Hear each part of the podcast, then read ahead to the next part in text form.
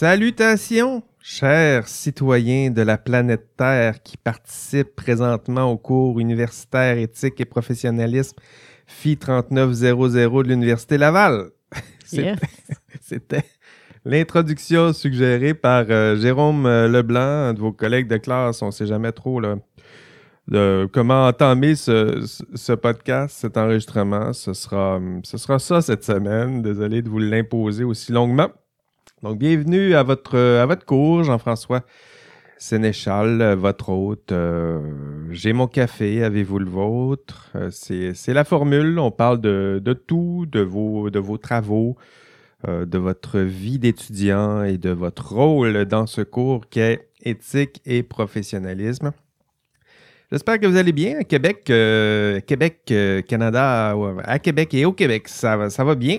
c'est l'hiver, mais c'est quand même c'est orange. C'est pas les couleurs d'automne, c'est que nos couleurs, euh, ça vient de changer. Donc, déconfinement progressif depuis euh, lundi. Donc, on est en zone orange à Québec, toujours en rouge à Montréal d'ailleurs. On les salue. Euh, mais ça avance, hein. ça, ça, vaccine. mon père a 70 ans, puis lui, on lui a promis un rendez-vous dans quelques semaines seulement. Donc, ça, ça s'en vient. Déconfinement, on lâche pas de votre côté. Vous êtes, vous êtes bon à faire des, euh, faire des études dans ce, contexte euh, difficile, euh, ben, bravo. Hein, le, on lâche pas. Le printemps s'en vient. il va faire beau. La chaleur. Puis là, je ne parle pas nécessairement de. Encore une fois, pour ceux qui ont de la misère avec les, métaphores, je ne parle pas nécessairement de la météo. Donc, je suis aujourd'hui accompagné de Valérie Roberge qui est là. Bonjour Valérie. Bonjour Jean-François. Bonjour à tous. Re-bienvenue à toi. Valérie est toujours là en studio, euh, cachée derrière son, son mur en plexiglas. Euh, elle est là. Euh, d'ailleurs, elle est tellement bien cachée que je ne l'ai même pas, l'ai même pas entendu rentrer aujourd'hui. Re-bienvenue à toi. Aujourd'hui, ben, je suis content de t'avoir avec moi en studio parce qu'on va, on va parler du TP2 aujourd'hui. Donc, euh, c'est toi qui corrige, qui aura à corriger ce, TP2. Donc, bien hâte d'en discuter euh, un peu avec toi. Là, on reviendra un peu plus tard. OK. T'es prête? Oui. Bonne et grosse nouvelle.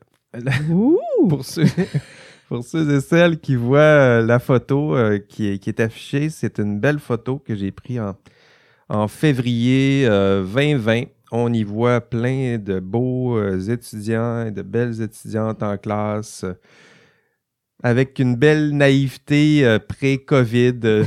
c'est vraiment, c'est vraiment beau. c'est ma dernière photo en classe et ben, ça va changer. Parce que bonne et belle nouvelle, c'est confirmé. Ah, je vous rappelez-vous, j'avais créé un, sondage et euh, ben, je ne vous avais pas oublié. Je travaillais en douce, en coulisses et c'est confirmé. En classe, il y aura un premier cours en classe cette session. Du moins, ce sera le premier cours que je vais donner depuis à peu près un an maintenant. Euh, Premier cours en classe pour le cours éthique et professionnalisme, très certainement. Et curieusement, ce sera le premier, mais ce sera aussi le dernier cours en classe, puisque le cours est prévu le 6 avril. Donc là, notez ça à votre agenda. Le 6 avril, marquez cette date d'une pierre blanche. le 6 avril, de 12h30 à. Euh, je ne veux pas que ça dure trois heures non plus. On, a perdu cette habitude-là, mais je dirais jusqu'à 14h30 peut-être le temps de de s'installer, faire tout ça. Je ferai la conclusion de ce cours en classe. Donc, euh, pour ceux et celles, évidemment, c'est libre, là. Donc, euh, euh, rappelons-le, c'est un cours à distance, on panique pas. je ne vous demanderai pas de partir de Montréal pour venir en classe. Là. ou, d'ailleurs, peu importe où vous êtes, là, vous pourrez suivre évidemment le cours à distance en classe synchrone, comme vous le faites là en ce moment, ou sinon écouter l'enregistrement ou écouter le podcast. Même l'enregistrement, je vais essayer de sortir une piste audio de tout ça. Euh, ce ne sera pas avec les micros, mais on va essayer aussi de la diffuser. Donc, vous pourrez garder vos bonnes habitudes euh, si c'est ce qui vous convient. Mais pour ceux et celles qui veulent euh, qui veulent venir nous rejoindre en classe, eh bien, pour vous, c'est possible de venir nous rejoindre en classe. Ce sera le 6 avril prochain. Euh, il y a, évidemment, ça va se faire à deux mètres de distance. Pour ceux qui aiment porter le masque pendant deux heures et demie, c'est votre moment. c'est votre moment. Donc, c'est sûr que c'est un désagrément, mais en même temps, pour euh, voir un peu à quoi ça peut ressembler un, cours. Je ne sais pas dans quelle mesure vous en avez d'autres des cours, mais moi, ça me tentait euh, de au moins tester ça une fois avec vous. Là. Ça, me manque, ça me manque beaucoup.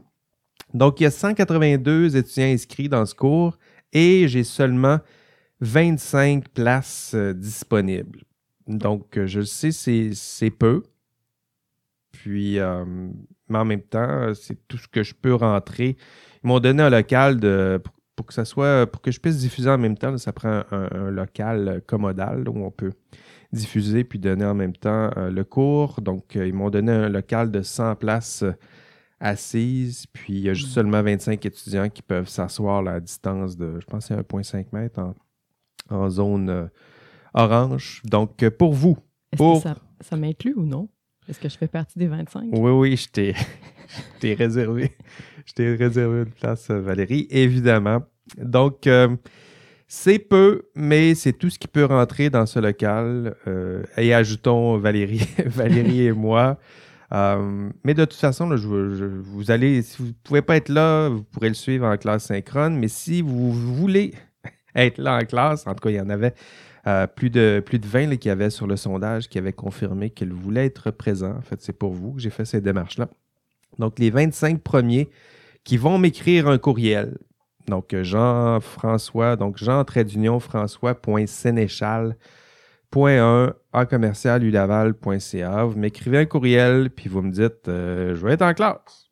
Puis c'est réglé. Puis les 25 premiers euh, en ordre, euh, quand je les prends, là, donc les premiers qui vont être là, c'est ça que ça veut dire, les premiers, ben, pourront assister au, cours en classe. Puis on, ça va être intéressant. On va avoir encore un cours tout à fait commodal des étudiants en classe, d'autres qui seront là en classe synchrone, puis d'autres qui écouteront tout ça a posteriori en, classe euh, désynchrone ou asynchrone. C'est comme ça qu'il faut le dire. Euh, donc, vous m'écrivez, euh, puis si vous voulez votre place, puis je vais vous réserver votre place. Évidemment, c'est quelque chose qui peut changer avec la, situation pandémique. Donc, si ça reste, si ça reste stable, ou même si ça se bonifie, ben là, on pourra, et on pourrait évidemment faire ça. Puis si ça, va un peu plus mal, ben on, reviendra sur notre décision, puis on expliquera ce qui, ce qui se passe. Mais pour l'instant, c'est possible. Donc, on s'engage, puis on se croise les doigts. Puis on se revoit peut-être en classe le 6 avril. Ce sera à 12h30, probablement au pavillon de Coninck. Autre dossier, toujours dans euh, le dossier euh, gestion de votre agenda. Donc, euh, alerte OIQ donc pour ceux et celles qui se dirigent vers cette profession. Il y aura une conférence de l'OIQ, ce sera le 23 mars euh, prochain, donc de 14h à 15h15. Le 23 mars, on donne un cours en classe synchrone comme ça, à 12h30.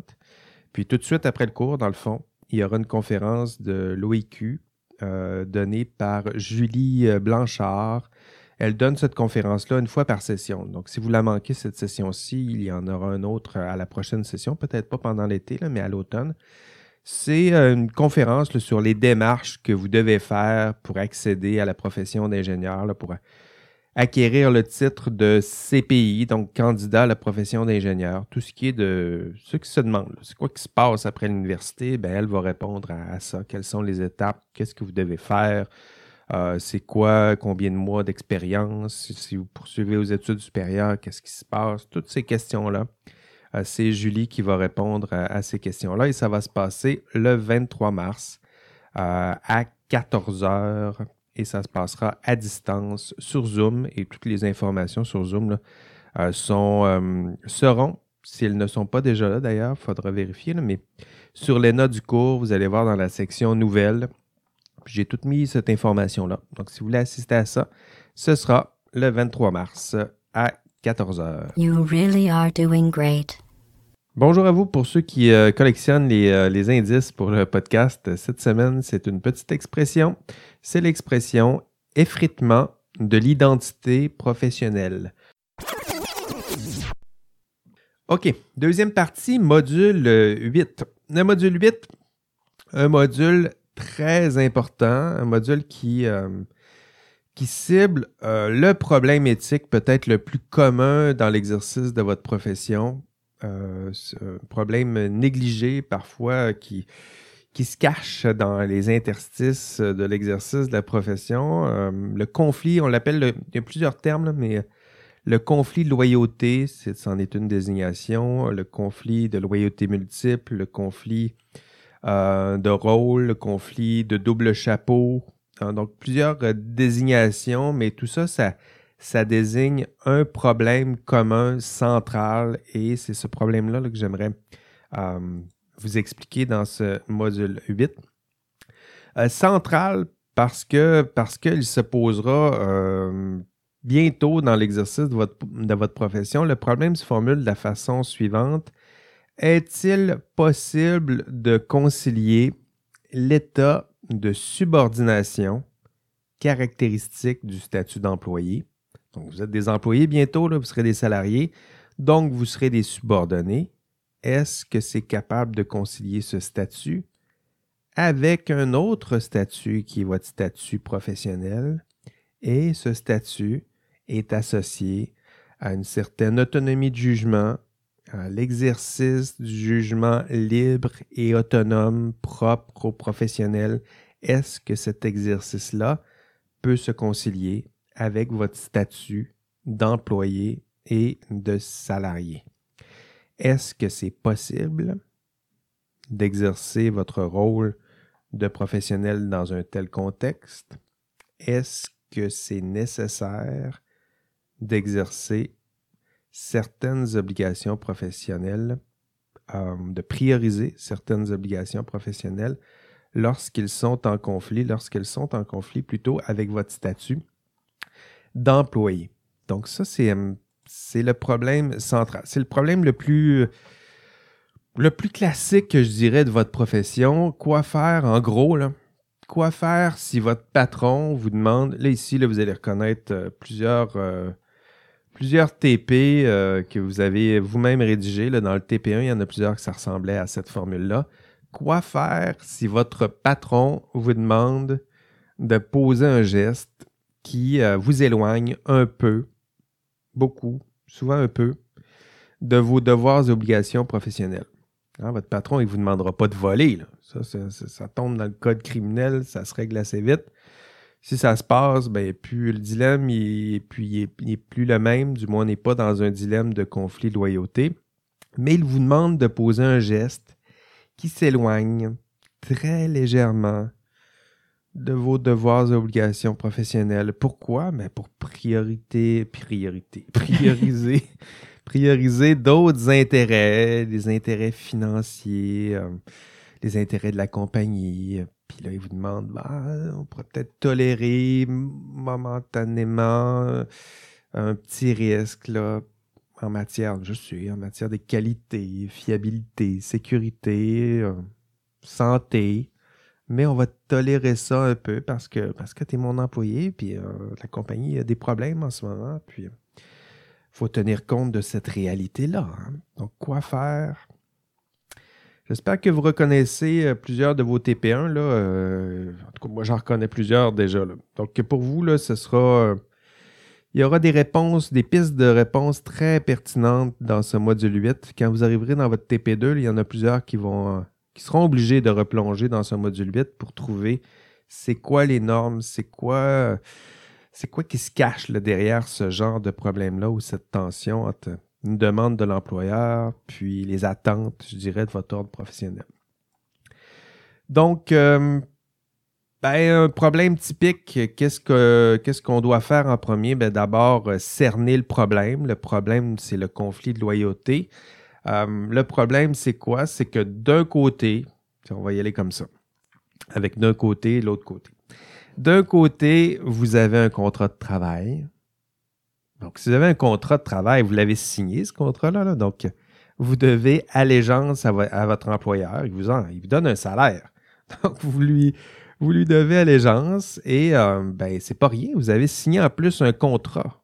Donc, euh, ça a une force de loi, un contrôle. C'est pas, pas rien. On dit que les, contrôles, c'est la loi, mais la loi entre les parties. les lois qui, qui, euh, qui guident vos rapports avec votre employeur, c'est le contrat de travail. C'est, votre principal régime de droit. C'est, ça, c'est votre contrat de travail. Donc, vous, vous avez signé votre contrat de travail. Donc, vous avez accepté, moyennant un salaire, euh, de prêter allégeance à votre employeur. Donc, vous avez un contrat de travail. Euh, vous avez signé ce contrat de travail. Lui aussi, l'a signé. Moyennant un salaire, vous avez promis allégeance. Êtes-vous libre? Ben, êtes-vous libre? Parce que d'autre part, tiens, ça c'est la deuxième partie, ben, d'autre part, euh, désolé de vous l'apprendre, mais vous allez faire partie d'un ordre professionnel. Ah oui, ça aussi, ça s'en vient. Donc, euh, ben, vous avez l'obligation de suivre un code de déontologie professionnelle. Euh, ce code-là, lui, découle du code des professions. Euh, ce code des professions-là, ben, lui, relève de la, responsabilité de la ministre responsable du système professionnel, qui est Danielle McCann, qui, elle, relève de l'Assemblée nationale. Et donc, ben, vous le voyez bien, ça aussi, ça a une certaine force de loi Hein, ça a une certaine forme d'autorité. Et, vous le voyez bien, quoi faire lorsque vous devez choisir entre un ou l'autre? Donc, quoi faire devant un tel conflit? D'un côté, les intérêts privés de l'employeur, le patron, le contrat de travail, et de l'autre, ben, l'intérêt public, le code de déontologie, euh, le public, la protection du public, l'ordre, euh, le code des professions, la ministre, l'Assemblée nationale. Donc, c'est ça le conflit de loyauté lorsqu'on le prend dans son euh, essence. Et pour répondre à ce, conflit, si on regarde, ben, si on consulte le droit, par exemple, que nous répond, que nous dit, qu'a à nous dire? Le droit, qu'ont à nous dire ces juristes lorsqu'on leur demande, ben, lorsqu'on leur présente ce conflit de loyauté? Ben, euh, voilà comment ils vous répondent. Ben, d'abord, la loi. On va prendre les, trois. La loi, euh, la doctrine, donc les, chercheurs comme moi qui sont en droit et qui sont spécialisés dans tout ça, et la jurisprudence, donc les, les jugements. En cours, lorsque ça se retrouve en cours, ce genre de dilemme-là, comment le juge y voit ça, lui? Euh, prenons la loi. La loi, ce qu'elle vous dit, c'est que vous devez donner préséance à votre ordre professionnel. Donc, vous allez le voir dans, l'enregistrement de cours. nous allons voir qu'il y a plusieurs réponses dans plusieurs lois qui encadrent et qui balisent l'exercice de votre profession dans le monde du travail. Plusieurs lois répondent ou mentionnent explicitement que vous devez prioriser votre allégeance à votre ordre professionnel. Donc, même si vous avez un contrat de travail, souvent on va le préciser, oui, il y a le contrat de travail, mais non, le contrat de travail n'a pas préséance sur vos devoirs et obligations professionnelles, à la condition que vous ayez été embauché à ce titre. Donc, si vous travaillez à titre de professionnel, ben, votre employeur ne peut même pas exiger dans votre contrat de travail que euh, vous... Euh, dans votre contrat de travail, ça ne peut pas être mentionné que euh, lui se réserve le droit de vous demander peut-être de prioriser les intérêts de la compagnie ou les intérêts de l'employeur au détriment de, vos devoirs et obligations professionnelles. Donc ça, c'est consigné déjà dans la loi. Vous irez voir dans le module 8, dans l'enregistrement de cours, ces différentes lois. Deuxièmement, la doctrine. Ben, vous allez le voir aussi dans l'enregistrement de cours. Euh, les juristes, donc ceux et celles qui se passionnent de, ces lois-là, de ces règles, ces normes, ben aussi, lorsqu'on regarde non seulement les lois, les règles, les normes, mais ce qui se cache euh, euh, entre les lignes, lorsqu'on prend le temps de les analyser, lorsqu'on regarde le, droit en matière d'exercice du, travail donc, et, de droit professionnel, ben, tous ces juristes le pointent dans la même direction. Vous devez donner priorité à vos devoirs et obligations professionnelles. Et enfin, la jurisprudence. Donc, même chose. On dit, ben là, on va devant un juge, puis on explique au juge euh, ben là, il y a madame ici qui est une professionnelle, puis là, son employeur lui a demandé de poser tel geste, puis elle n'avait pas le choix, elle avait un contrat de travail, puis elle a dû dire oui, puis elle, Ben, c'est ça. C'est pour ça qu'elle a dévié un peu euh, de son, ses devoirs et obligations professionnelles. Qu'en pensez-vous, monsieur le juge? Ben, vous irez voir. Il y a plusieurs jugements et vous allez voir, les juges sont plutôt intransigeants en la matière.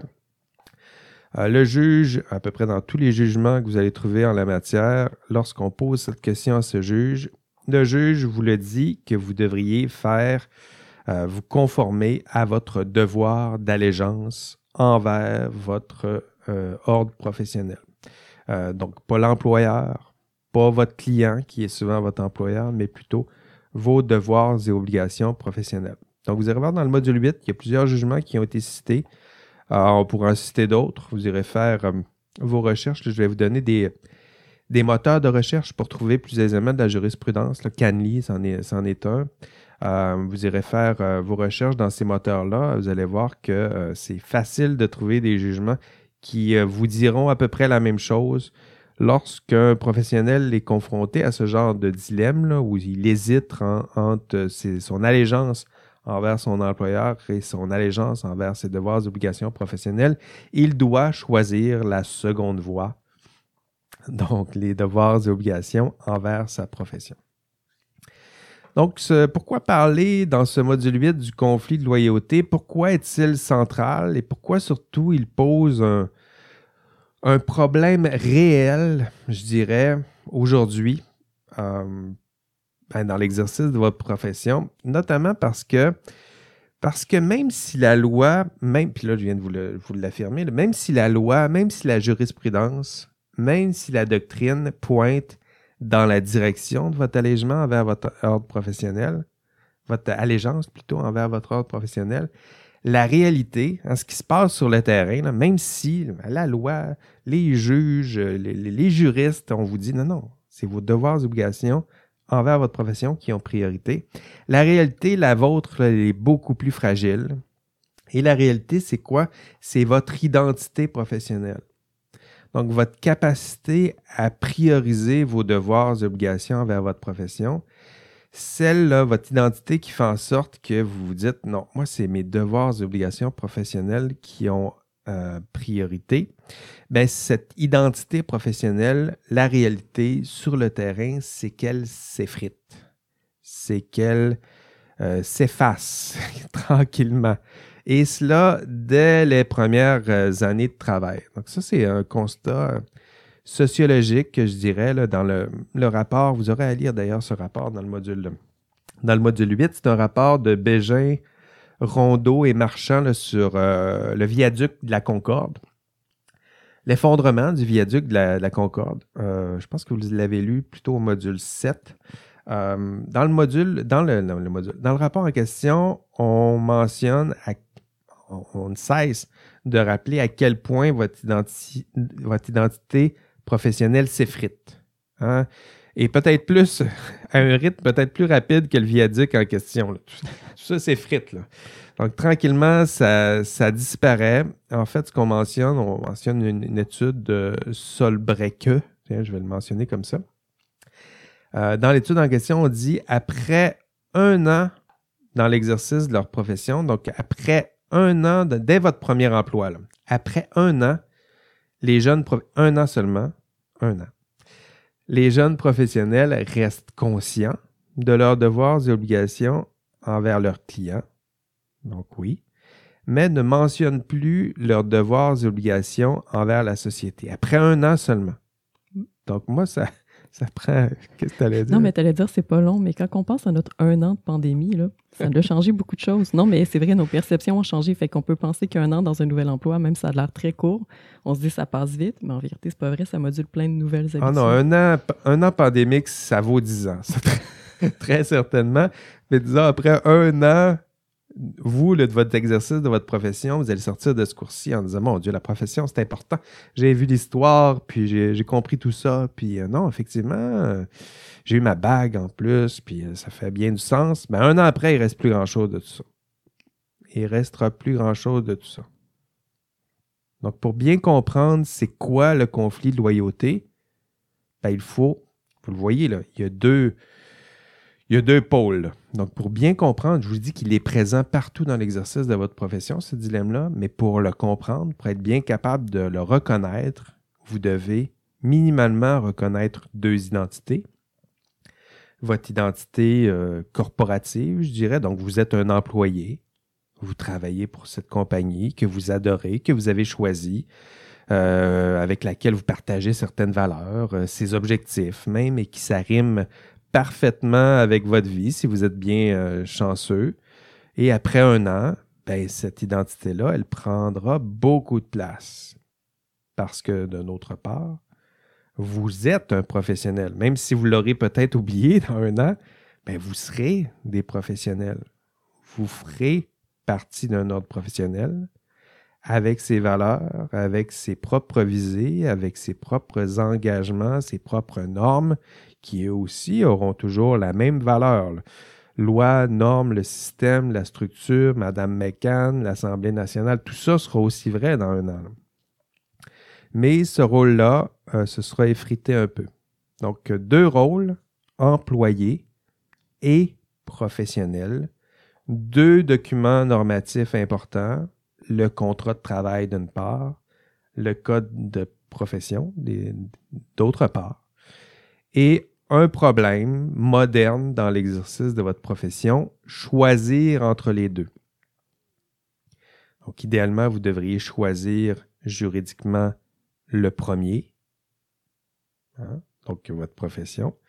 Mais sociologiquement, ce qu'on voit, c'est que l'effritement de votre rôle envers votre euh, profession, ce qui fait qu'après quelques années, on va le dire comme ça pour être plus, euh, plus optimiste, ben, ce qu'on voit, c'est la disparition du second.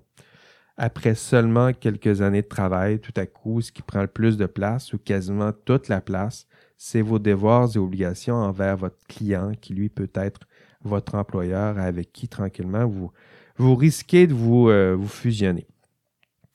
Et, et tranquillement, ben, ce que je souhaite faire dans ce cours, vous me voyez aller, là, ça fait quasiment euh, neuf semaines qu'on est ensemble. Donc, tranquillement, ce que je souhaite faire, c'est faire grandir votre identité professionnelle en vous reconnectant ben, avec votre histoire, avec vos prédécesseurs, avec les valeurs, avec les normes, en vous donnant toutes sortes d'exemples propres à l'exercice des, idéaux aussi, des personnes qui les incarnent, ces idéaux-là aussi.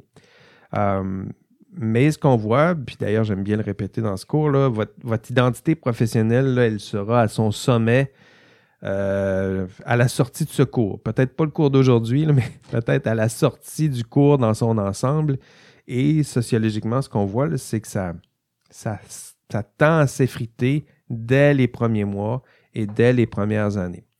Et euh, ben, le problème, il, est important. Déjà, de parler du conflit de loyauté, c'est quelque chose, mais de l'effritement de la seconde identité, c'est un problème important parce que vous le voyez, euh, la loi, la jurisprudence, la doctrine, elle dit non, non, priorisez vos devoirs et obligations professionnelles, votre identité professionnelle.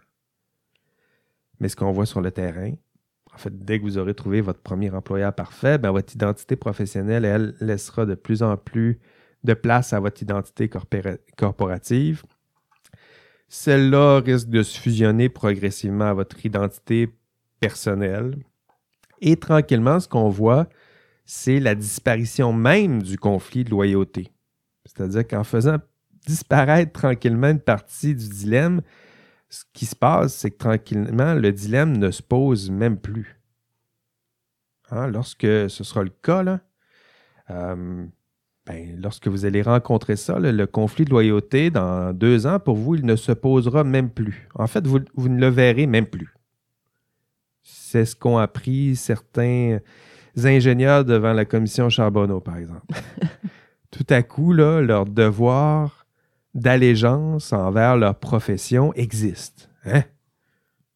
Et vous contraint. Même lorsque vous l'avez oublié, ben, tout à coup, il y a quelqu'un, une autorité dans ce cas-là, qui, qui vous le rappelle. Euh, non, vous savez quoi? Vous avez aussi des devoirs et obligations envers votre profession. Vous avez une petite bague, vous avez fait une promesse, vous avez un rôle.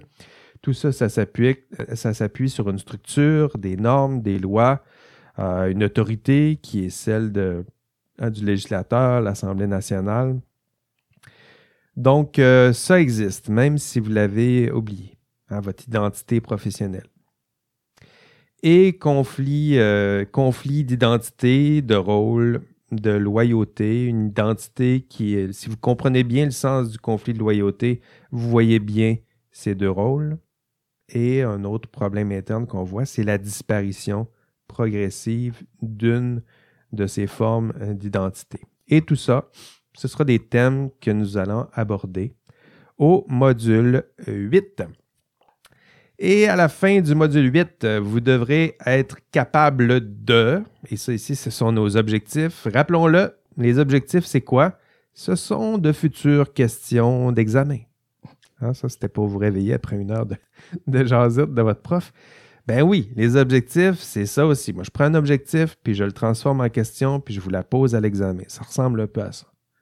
Donc, à la fin du module 8, êtes-vous capable de reconnaître, d'identifier parmi les problèmes éthiques rencontrés par le professionnel le conflit de loyauté multiple? Hein, si je vous dépeins un, problème, êtes-vous capable de mentionner qu'il s'agit d'un conflit de loyauté multiple? Êtes-vous capable de définir ce qu'est un conflit de loyauté multiple? Et deuxième objectif, expliquer le principal dilemme auquel font face les professionnels lorsque ces derniers sont aussi des salariés Hein, expliquez-moi, c'est quoi un conflit de loyauté multiple? Donc ça, ça fait partie des objectifs du module 8, être capable de m'expliquer euh, d'une part le statut professionnel, le statut de salarié, d'une part le code de déontologie, code des professions, de l'autre part euh, code civil, euh, le, contrat de travail. Donc le contrat de travail fait partie du code civil. Donc tout ça, ça devrait être une gymnastique avec laquelle vous devriez, vous devrez être plus familier à la fin de ce module 8. Et dernier objectif, vous devrez aussi être capable d'identifier lorsqu'un professionnel est lié, vous allez reconnaître la structure, lorsqu'un professionnel est lié à un client via un contrat de travail, mais que les devoirs et obligations associés à ce contrat de travail sont en tension avec les devoirs et obligations associés à l'exercice de la profession, quels sont les devoirs qu'il doit considérer comme primordiaux? Pense que je l'ai dit à plusieurs reprises, même pendant cet enregistrement. Et surtout, pour quelles raisons ces devoirs sont primordiaux? Hein, ces raisons-là aussi sont importantes, être capable de répondre non seulement à la question qu'est-ce qu'un conflit de loyauté, mais aussi à la question pourquoi un professionnel salarié devrait-il choisir de prioriser sa profession, euh, même lorsque ses devoirs et obligations professionnelles sont en tension avec des demandes euh, du patron et peut-être même en contradiction avec ses engagements euh, consignés dans un contrat de travail. Donc voilà, ce sont les trois objectifs du module 8. Et si vous êtes, euh, si vous avez passé à travers ce module 8, bien, vous serez capable de, mieux jongler avec ces, ces quelques chapeaux, faire tenir plusieurs chapeaux sur une seule tête, c'est quelque chose de, complexe. Certains ont plus de talent que d'autres, ont des compétences plus, euh, plus accru que, que d'autres. Donc, conflit de rôle, conflit de loyauté, identité professionnelle, ce sont les thèmes de notre module 8. C'est tout donc pour euh, cette semaine. Excellente euh, semaine, on ne lâche pas. bon, je, le sais qu'à ce, stade-ci de la session, à cette étape-ci, c'est le retour de la semaine de lecture. vous entamez un dernier droit, c'est sûrement plus difficile. Vous êtes capable. Allez, on se relève euh, les manches, on travaille, on travaille fort. Si je peux vous aider, si Valérie et moi puis, euh, pouvons vous, euh, vous aider d'une quelconque façon, n'hésitez pas à nous faire signe par courriel, à nous, à nous taguer comme ça dans, vos, dans vos travaux pratiques. On essaiera de sauter dans le bain pour essayer d'aller vous, vous aider un peu. merci, merci Valérie de m'avoir accompagné aujourd'hui. Ça fait plaisir. Merci à vous tous. C'est tout. Au revoir. On se revoit euh, la semaine prochaine. Prenez soin de vos proches et prenez soin de vous. Allez, bye bye.